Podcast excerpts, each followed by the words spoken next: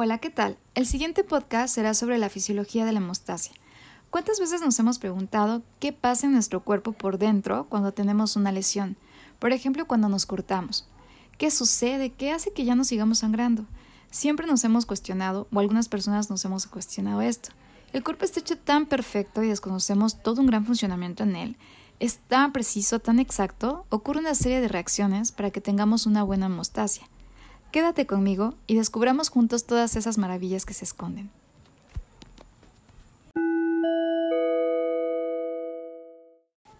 ¿Qué es la hemostasia?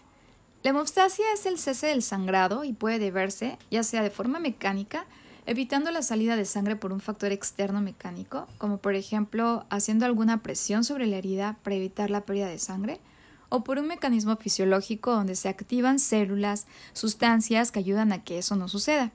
Hablaremos pues de cómo el cuerpo evita que tengamos pérdidas de sangre de forma fisiológica. La hemostasia fisiológica, por lo tanto, está dividida de dos maneras, la hemostasia primaria y la hemostasia secundaria. Los mecanismos de la hemostasia primaria van a estar dados por cuatro, la contracción vascular, la adhesión plaquetaria, la activación plaquetaria y la agregación plaquetaria, todas en ese orden. Recordemos que las plaquetas son células hematopoyéticas y la función que tienen es de producir coágulos sanguíneos para hacer más lento el sangrado o para frenarlo en su totalidad y así formar cicatriz en la herida. Estas células están circulando en el torrente sanguíneo. Entonces, en el momento que se lesiona un vaso sanguíneo por algún traumatismo que conlleve a la rotura de este vaso, automáticamente el dolor de la lesión, o sea, el dolor que se origina por ese trauma, va a hacer que se active un reflejo nervioso y mande una señal de forma automática generando una vasoconstricción pequeña de la pared vascular. Al permanecer la pérdida de continuidad de la pared del vaso lesionado, queda expuesta en su endotelio, en su e, subendotelio, la colágena y esta colágena se adhiere a las plaquetas que están circulando a través de una glucoproteína que se encuentra en la membrana de la plaqueta que se llama glucoproteína 1B y el factor de von Willebrand que se sintetiza en el endotelio lastimado del vaso sanguíneo hace que se vayan adhiriendo las plaquetas y se vayan pegando unas plaquetas con otras, con el fin de detener el sangrado. Por lo tanto, el factor de von Willebrand es una glucoproteína que actúa como un cofactor en la cascada de la coagulación, funcionando como un adhesivo. A medida de que las plaquetas se van adhiriendo al endotelio vascular, se activan y al momento de activarse van sufriendo cambios, tanto en su morfología, por ejemplo, de tener una forma de discos aplanados, pasan a tener formas esféricas, eh, que emiten múltiples pseudópodos, así como piecitos. Se libera también sustancias como el ácido araquidónico. Este ácido araquidónico se oxida a través de una enzima que es la ciclooxigenasa para que llegue a formar el tromboxano A2 que ayuda a inducir más vasoconstricción y más agregación plaquetaria.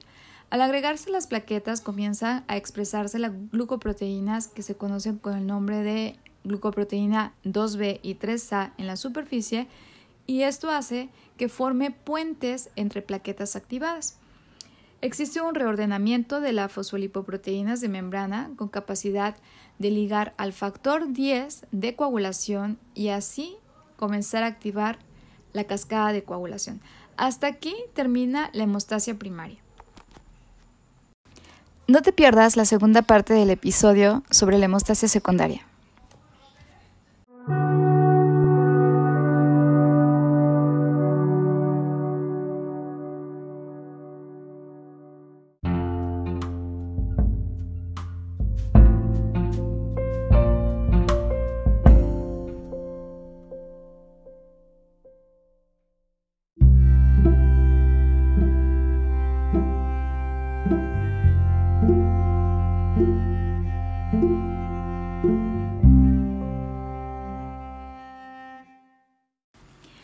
Hola, bienvenido a la segunda parte del tema de hemostasia fisiológica.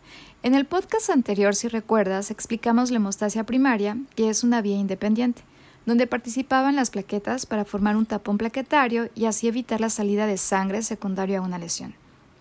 En este podcast explicaremos la hemostasia secundaria, donde participan los factores de coagulación.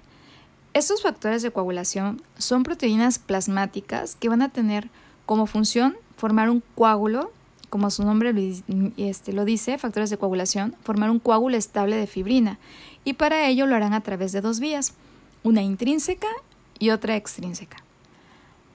La hemostasia secundaria ocurre de forma simultánea a la hemostasia primaria. Estos factores de coagulación van a responder a reacciones enzimáticas que favorecen la formación de fibrina, que le van a dar el fortalecimiento al tapón plaquetario que se formó en la hemostasia primaria, si recordamos. Por lo tanto, los factores de coagulación se van a poder subdividir en grupos dependientes de vitamina K, en los sensibles a la trombina y los del sistema de contacto. Los dependientes de vitamina K que se sintetizan en el hígado, la vitamina K va a actuar como una coenzima de estos factores de coagulación.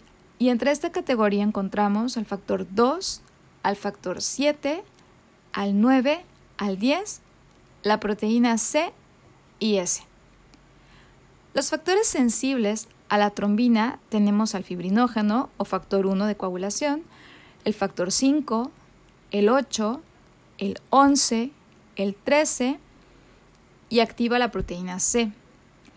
Los factores del sistema de contacto se encuentran los factores 12, el factor 11, el sininógeno de alto peso molecular y la precalicreína.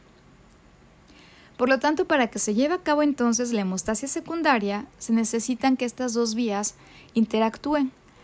Cuando estas dos vías, tanto la intrínseca como la extrínseca, convergen en el factor 10, se activa la protrombina o factor 2 en trombina.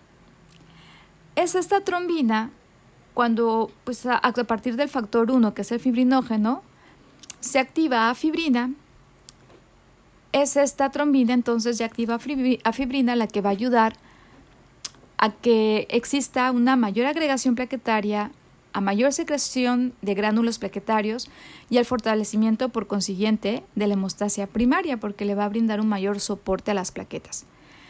Por lo tanto, también otra función de la trombina es la activación de los factores 5, 8, 9 y 13, la activación de la proteína C y activación de los inhibidores de la fibrinólisis. Cuando ya se lleva a cabo toda esta formación de, tapón plaquetario, ya se ha completado el proceso de coagulación, se activa entonces el sistema de fibrinólisis que tiene obviamente como finalidad pues ya la destrucción de la fibrina que se formó, dando lugar a los productos de degradación de la fibrina que se lleva a cabo por medio del plasminógeno activado a plasmina.